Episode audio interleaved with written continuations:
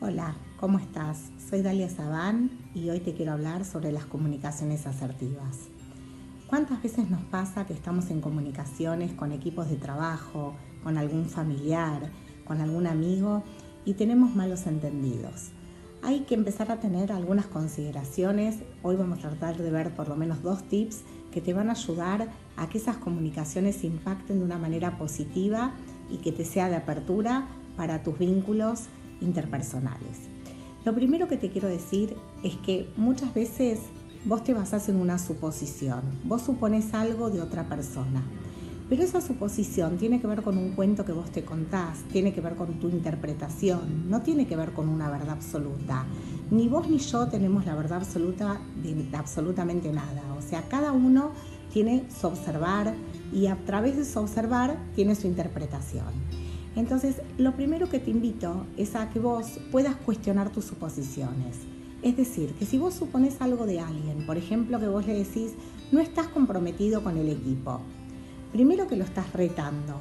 Al otro, para empezar, no le gusta que nadie te dé ni órdenes, ni que te interprete, ni que te diga lo que vos crees que él está haciendo. Entonces, la primera cosa que podés hacer es cuestionar de dónde traes vos esa suposición. ¿sí? En vez de entrar en empatía con el otro, de entrar con una escucha generosa, de preguntarle qué le pasó, por qué llegó tarde, o por qué no entregó el informe, o por qué tiene un punto de vista diferente al tuyo, es entrar en el mundo del otro, poder entender qué es lo que le pasa o qué le pasó para actuar o hablar de una determinada manera.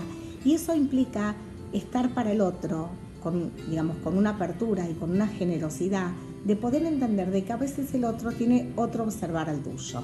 Entonces, cuestiona tus suposiciones, no lo tomes como una ley y sabe que vos puedes tener una visión de las cosas y el otro puede tener otra.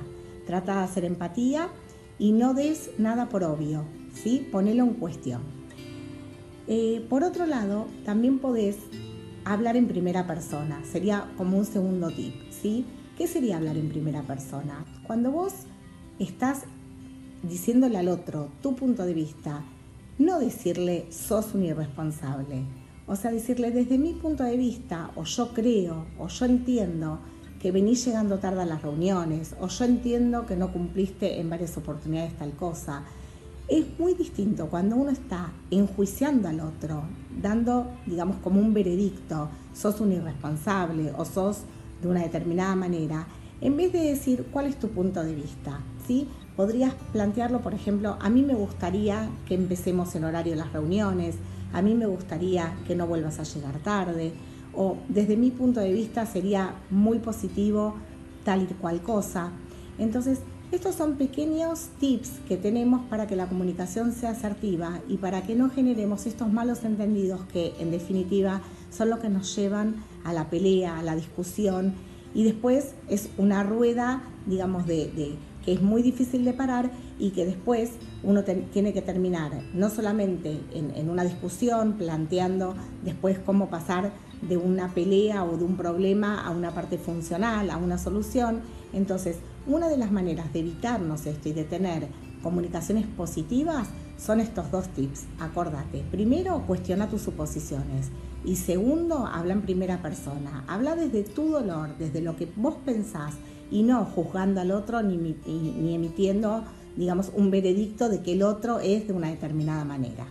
Bueno, espero que te sirva y seguiremos en un próximo video viendo más tips. Gracias.